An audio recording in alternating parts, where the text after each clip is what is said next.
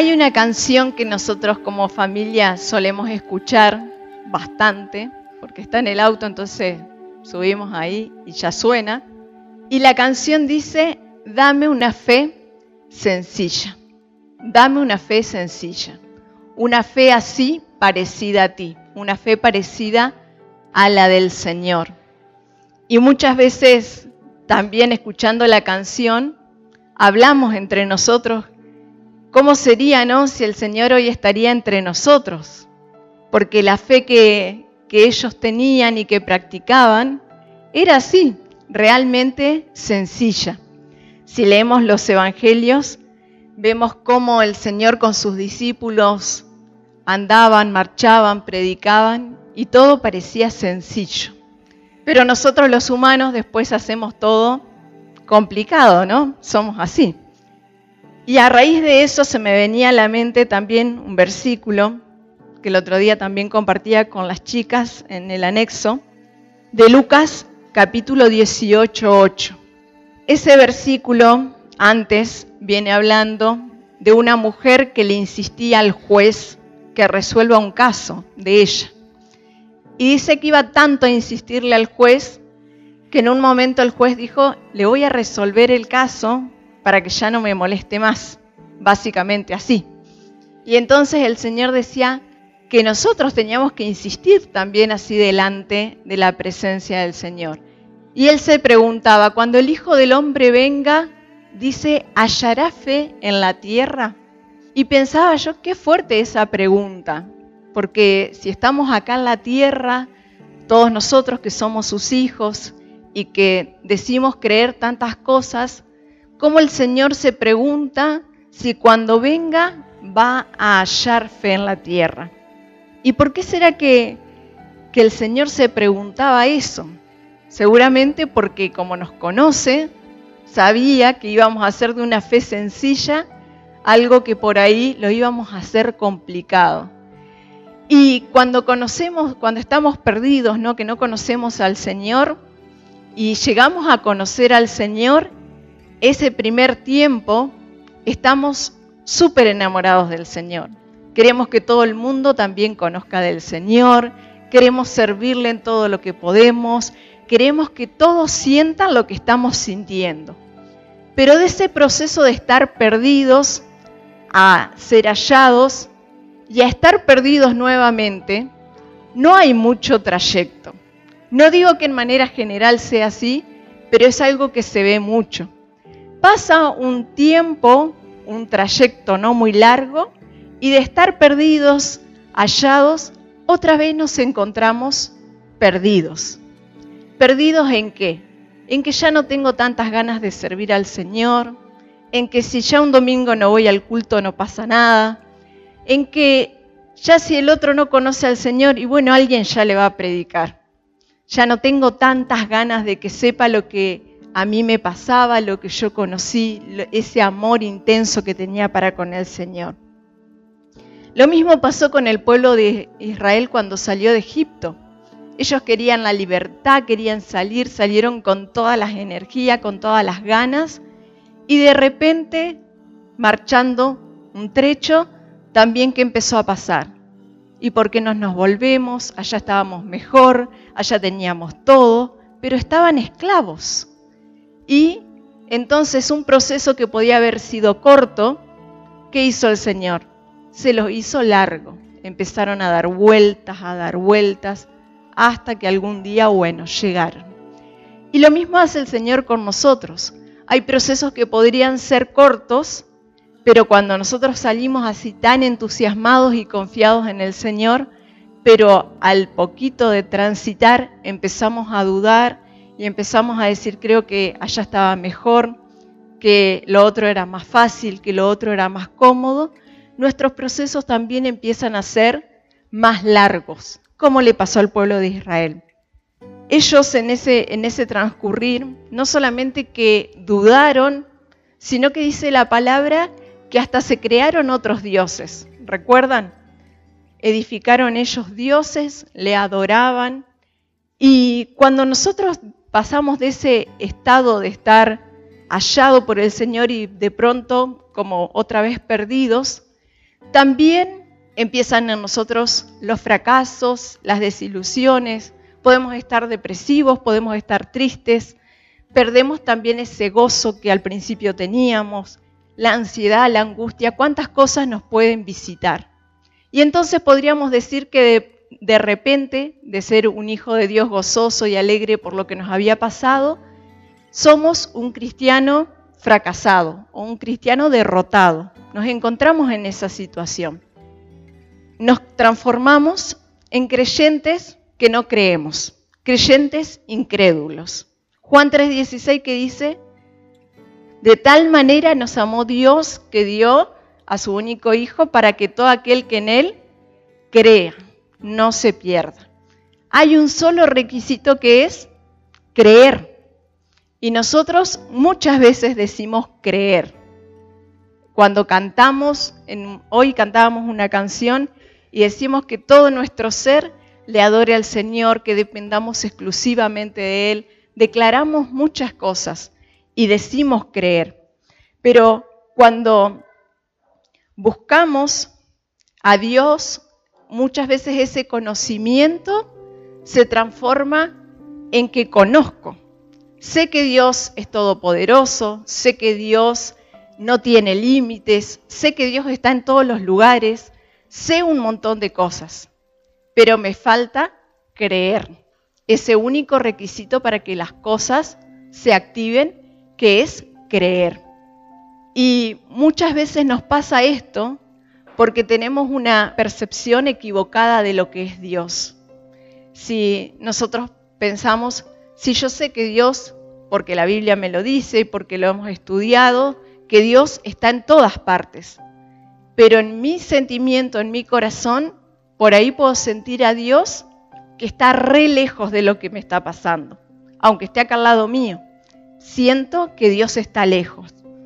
O sabemos que Dios es proveedor de todo lo que nosotros necesitamos, pero cuando estamos en necesidad de algo, decimos, estoy sintiendo que Dios no me va a proveer. Tengo que hacer algo para que llegue lo que estoy necesitando.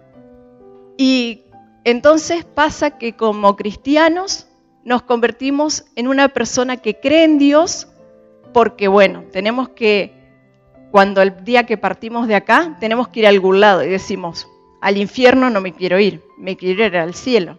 Nos presentaron a Jesús como el que me va a llevar al cielo para pasar mi vida eterna nos presentaron a Jesús como aquel que perdona todos mis pecados. Y a veces hay pecados que pesan tanto en nuestra vida que decimos, yo necesito a Jesús, tengo que ir a Él, tengo que entregarle esto, tengo que pedirle perdón, necesito su perdón. Pero no experimentamos esa parte de, la libertad, de la salvación, que no es para cuando vayamos al cielo, es para que la, empecemos a vivir acá una vida plena, una vida plena con el Señor. Y para eso necesitamos creer, necesitamos tener fe. Y la palabra fe en el Nuevo Testamento está aproximadamente 230 veces. Pero muchas veces nosotros buscamos al Señor por eso, por el temor a dónde voy a pasar mi, eternidad, por las cargas que tenemos, pero no por vivir una vida plena acá. Y la incredulidad es idolatría en nuestras vidas. Yo recién decía, nos convertimos en creyentes incrédulos, que no creemos. Y es como un ídolo en nuestra vida. Porque ¿qué es un ídolo? Un ídolo es algo a lo que nosotros acudimos cuando estamos en desesperación, cuando estamos en problemas acudimos a un ídolo, a alguien a pedirle algo. Sí, eso hace la gente común y corriente. Todos acuden a algo o a alguien para pedirle algo.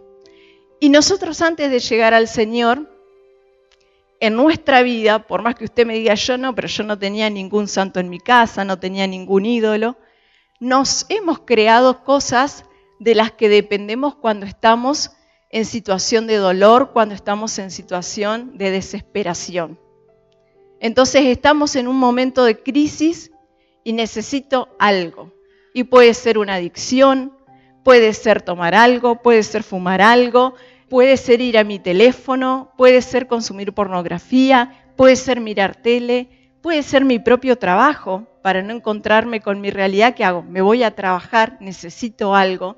Puede ser hasta un deporte, que son cosas sanas. Es sano trabajar, es sano hacer deporte, puede ser la lectura, estar todo el tiempo leyendo algo, algo a lo que yo voy cuando estoy en desesperación, cuando estoy en necesidad.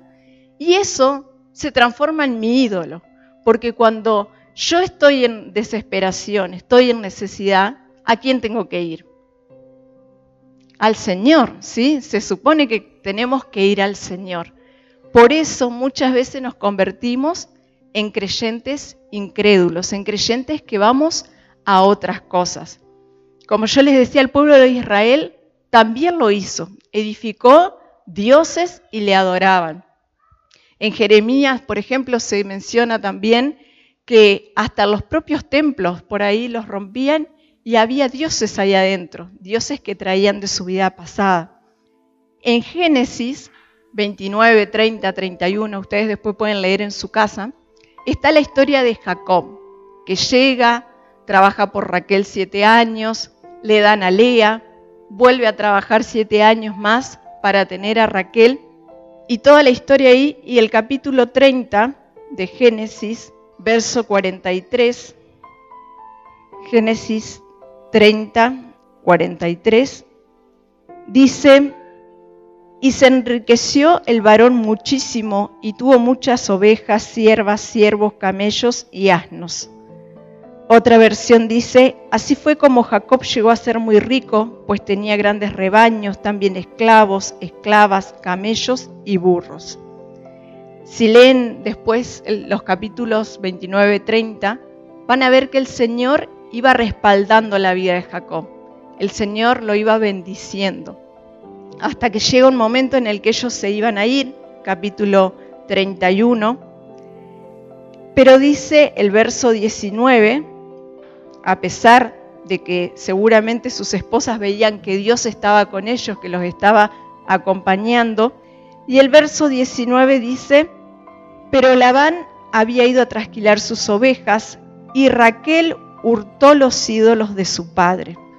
Cuando una mujer se casaba, con alguien, dice que abandonaba todas sus creencias y tenía que creer lo que su esposo creía. En este caso, Raquel y Lea tenían que sujetarse a la creencia de Jacob. Y como leíamos recién, veíamos que Dios estaba respaldando la vida de Jacob. Sin embargo, antes de irse, como el papá de Raquel no estaba, dice que ella fue y se robó los ídolos. Se los llevó. Se los llevó por las dudas si el Dios de Jacob no funcionara. Y nosotros como hijos de Dios muchas veces tenemos esos por las dudas si mi Dios no funciona. Creemos un montón de cosas, pero si por las dudas mi Dios no funciona, yo tengo que hacer algo. Entonces, hay muchas áreas de nuestra vida que nosotros creemos que le damos a Dios, pero en la realidad no se la estamos entregando porque no estamos creyendo. No estoy creyendo que Dios puede obrar en tal área de mi vida. Entonces, ahí sigo manejando yo. En esta área sí puede ser que Dios se haga cargo, en otras no, porque me falta la fe, me falta creer y poner mi total confianza en Dios y decir, sí, Dios puede hacerse cargo de todas las áreas de mi vida. Entonces, muchas veces nosotros podemos ir a otros ídolos buscando alivio que no sea nuestro Señor Jesucristo. Como les decía, cosas comunes, hasta comer. Quizás me siento en ansiedad, me siento desesperado y me voy a comer algo. Tengo que ir al Señor, tengo que decirle, Señor, estoy desesperado, estoy ansioso con esta situación. ¿A qué nosotros estamos recurriendo cuando estamos bajo presión?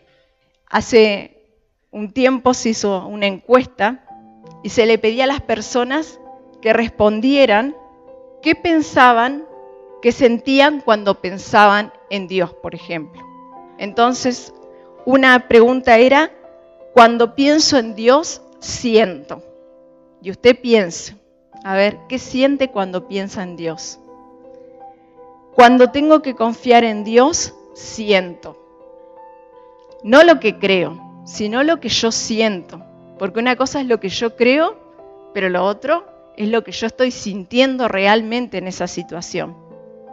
A veces me enojo con Dios cuando puedo entregarle al Señor qué áreas de mi vida. Y así. Y algunas de las respuestas fueron, cuando pienso en Dios, siento, y el verdadero sentimiento de la mayoría de los cristianos eran que sentían temor, que sentían soledad, que Dios estaba lejos. Cuando decían tengo que confiar en Dios y la gente decía siento que realmente no me va a ayudar. Cuando decía qué áreas le puedo entregar al Señor y no todas. Con mi relación con Dios siempre me parece que Él va a juzgarme, que va a castigarme, que va a disciplinarme. Y entonces ahí nos damos cuenta que nuestra percepción de Dios, de lo que nosotros sentimos, a lo que nosotros creemos, es muy diferente muchas veces. Y tiene que ver en parte con nuestra crianza, con nuestra vida anterior, con nuestra relación con nuestros padres, porque nuestro Padre terrenal hace una figura en nosotros de nuestro Padre celestial. Entonces, si por ejemplo no tuve mi papá terrenal, puedo sentir que cuando necesito a Dios me abandona o está lejos, pero por algo que traigo en mi vida. O si pasé mucha necesidad, mucha pobreza y hoy necesito algo y puedo decir, es que creo que Dios no lo va a suplir, porque quizás en ese momento de necesidad, en ese momento de pobreza, no hubo un adulto que se hiciera cargo de mí o de mis necesidades. Y así un montón de cosas. Cuando decimos siento que Dios me va a juzgar, que Dios me va a castigar, tiene que ver con que tuvimos quizás padres o adultos que nos criaron que fueron muy exigentes. Entonces todo era disciplina, todo era castigo y así sentimos a Dios. Por más que cuando yo diga, cuando pienso en Dios, siento, y seguro a todos ustedes se le vino a la mente la palabra amor. ¿Sí? Es como una respuesta automática que tenemos pero no es lo que realmente sentimos muchas veces cuando pasamos por desesperación, por dolor, por crisis. Entonces, necesitamos nosotros salir de esa incredulidad en la que muchas veces nos encontramos. Tenemos que ser creyentes que creen, ¿sí? Creemos. Lourdes cuando dirigía decía, creemos que día a día Dios está. Amén. Y nosotros decimos, sí, creemos. Pero quizás mañana nos encontramos en una situación de crisis y decimos, ay, ¿dónde está Dios hoy? ¿Sí? Necesito que esté acá y lo siento lejos. Ahora, ¿cómo yo hago para cambiar eso? Tenemos que renunciar a esos sentimientos que no son verdaderos de parte de Dios, sino que tengo que decir, mi Dios sí está presente. Tengo que empezar a ser congruente con lo que sé, con lo que aprendí, con lo que dice la palabra y lo que yo siento. Tengo que ser un creyente que cree, un creyente que tiene fe, que cuando el Señor venga a buscarnos diga, hallé fe en este pueblo, hallé fe en esta persona, hallé fe en este corazón. Invitar a buscar en sus Biblias 1 Corintios 13 y vamos a leer a partir del verso 4, pero vamos a reemplazar la palabra amor por la palabra Dios. ¿sí? Lo vamos a leer todos juntos. ¿Tienen 1 Corintios 13, 4 en adelante? Bueno, dice, Dios es sufrido, es benigno, Dios no tiene envidia, Dios no es jactancioso, no se envanece, no hace nada indebido, no busca lo suyo, no se irrita, no guarda rencor, no se goza de la injusticia, mas se goza de la verdad, todo lo sufre, todo lo cree, todo lo espera, todo lo soporta. Dios nunca deja de ser. Amén. Y así es como nosotros podemos repetir esta palabra otra vez en nuestra casa, reemplazar lo que es Dios. Tengo que reemplazar en mis sentimientos, en mis emociones, lo que es Dios para mí. ¿Sí? que lo que yo crea sea congruente con lo que estoy sintiendo. Y la fe es algo que todos poseemos. A veces decimos, a ver, tengo que hacer crecer mi fe, o aquel hermano tiene más fe que yo, este tiene menos. Y no es así, todos tenemos fe. ¿Qué tenemos que hacer? Tenemos que activar la fe. Dice la palabra que sin fe es imposible que nosotros agrademos a Dios. Y muchas veces quizás buscamos agradar a Dios con mi servicio, con la ayuda al otro, con lo que le doy, con lo que hago, pero en mi corazón, en mi vida, no hay fe. Y dice, si no tengo fe, es imposible que yo le agrade. El Señor espera que yo tenga fe, que yo pueda depositar mi confianza en Él y decir, sí, sé que vas a hacer, sé que vas a obrar en esto. Y lo que sí hace el Señor es probar nuestra fe. Porque yo siempre digo, todos decimos también tener fe, hasta la hora de la prueba, hasta el momento que tenemos que pasar una situación difícil, hasta que somos probados. Y ahí realmente nuestra fe es probada y decimos, bueno, tenía que activar la fe o venía bien con la activación de mi fe. Pero el Señor prueba nuestra fe y nuestra fe no se va a medir por la cantidad de promesas que pude alcanzar, por los resultados que se pueden ver. Nuestra fe se mide por cuánto tiempo yo puedo esperar que algo se dé, cuánto tiempo yo puedo esperar que el Señor actúe en una situación. Se mide por cuánto tiempo yo voy a, decir, bueno, voy a dejar que Dios haga sin meterme yo a hacer, ¿sí?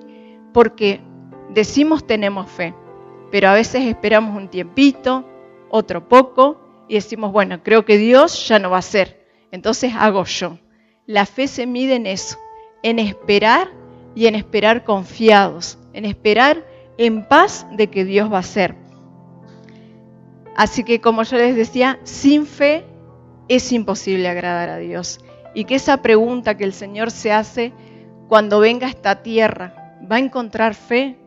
Que nosotros podamos determinar nuestro corazón y decir, yo quiero que encuentre fe, que encuentre fe en todas las áreas de mi vida en lo laboral, en lo espiritual, en lo familiar, en todas las áreas que usted piense ahora en este momento en su cabeza, que el Señor pueda decir, sí, mi hijo tuvo fe, depositó su confianza en que yo podía obrar en todas las áreas de su vida.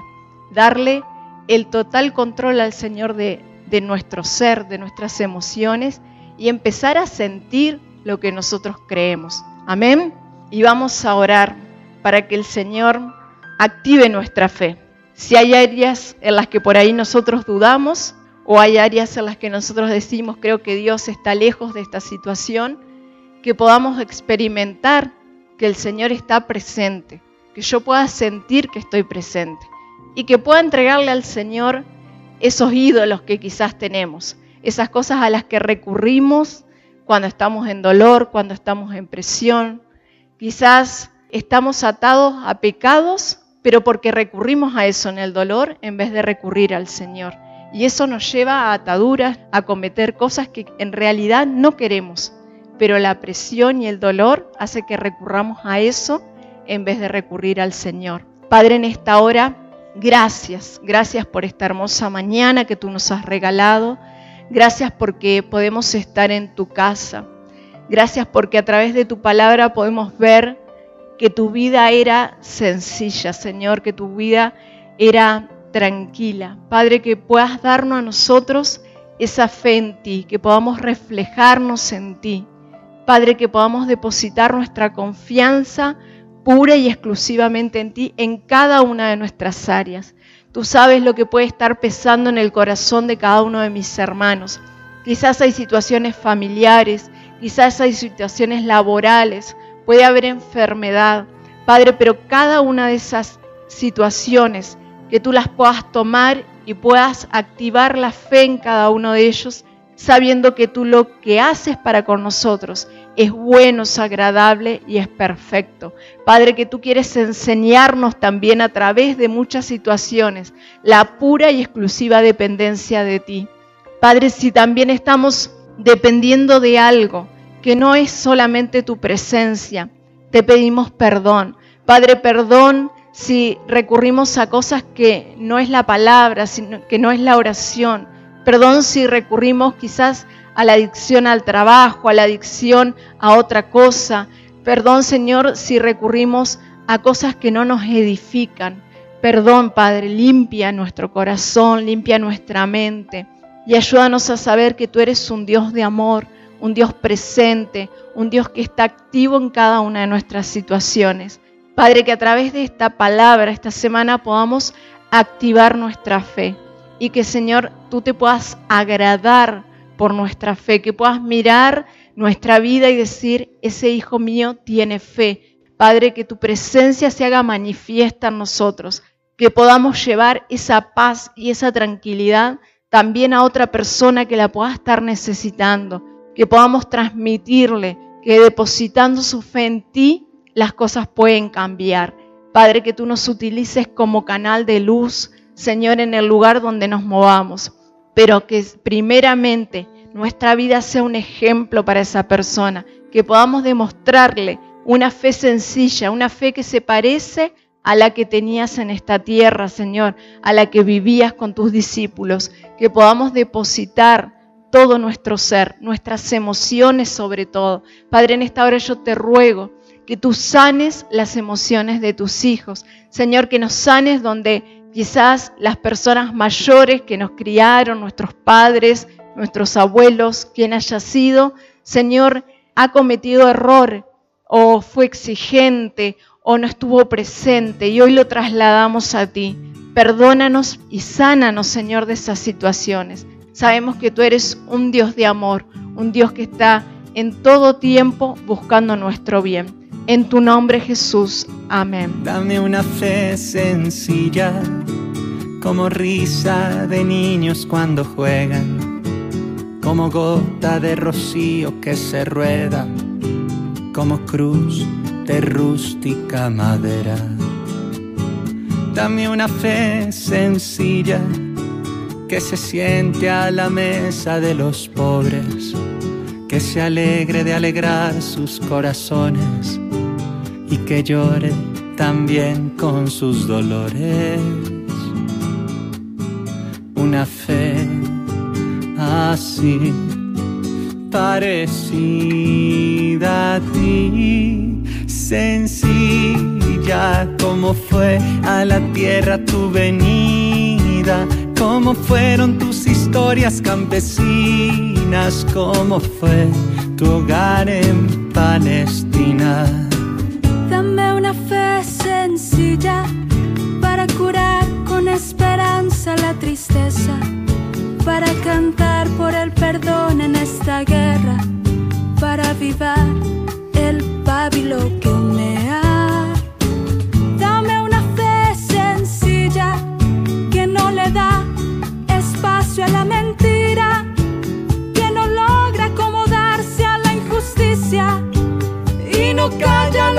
sabe que da vida.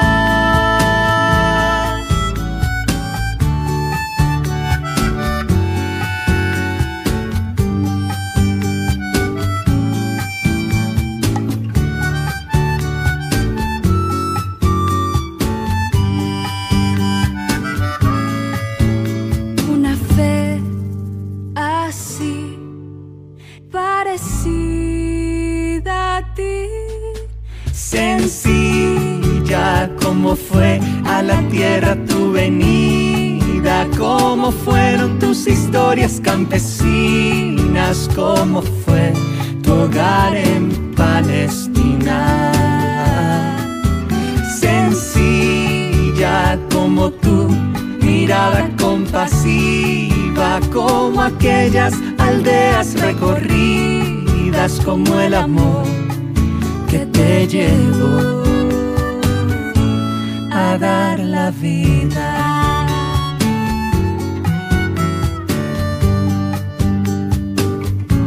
A dar la vida.